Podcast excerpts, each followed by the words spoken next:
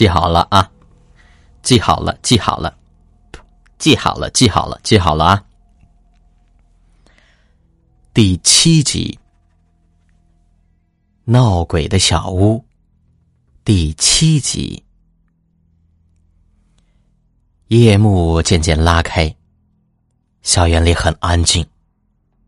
淡淡的月光透过窗外的杨槐，照进小屋。隐隐绰绰的，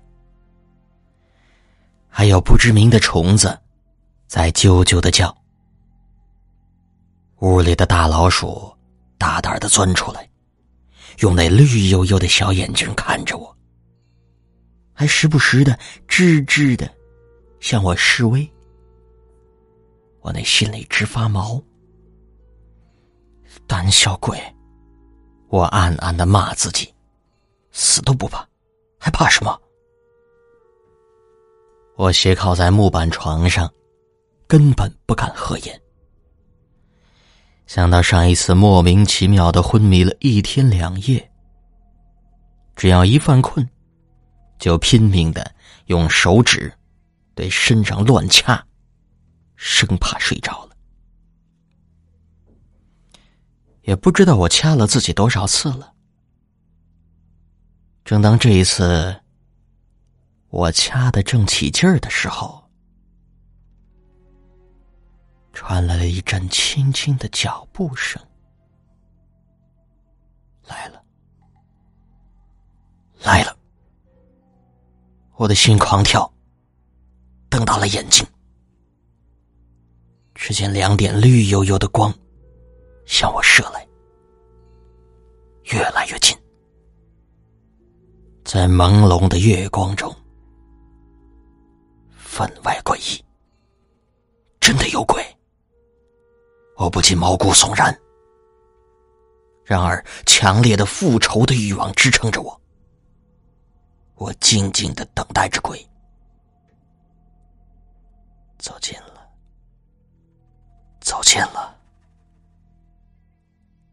一团白雾，隐隐约约的。人形的白雾，那两个绿油油的，正好像是人的眼睛。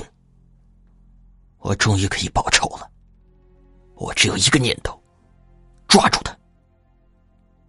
我不顾一切的向那团白雾扑去。扑通一下，我还没弄清楚是怎么回事，就趴倒在了地上。等我挣扎着起来，面前那绿油油的眼睛不见了。莫非是幻觉？亦或是在梦中吗？我转过身，准备打盆洗脸水，洗个脸，让自己清醒一下。就在等我转过头来，那团白雾。赫然就在我的背后，我拿起桌上的茶杯向他砸去，只听到一阵玻璃破碎声，白雾消失了。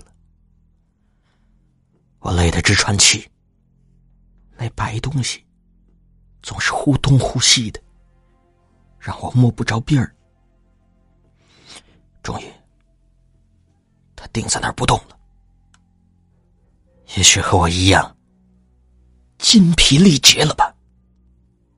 可是等我定睛一看，不禁魂飞魄散。那东西正好靠着在小屋的门，我将无路可逃。好狡猾的东西！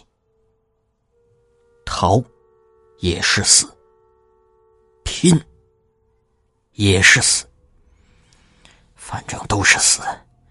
是生是死，也就在这一回了。我再一次扑上去，随即，砰的一声巨响，我重重的磕在门上。我浑身疼痛，脑袋瓜子嗡嗡的，艰难的侧过身子。呀，那团白雾。那两只绿油油的眼睛，渐渐的越来越清晰。突然，他张开了大嘴，露出了森白的牙。我吓得紧紧闭上了眼睛。本集播讲完毕，安然感谢您的支持。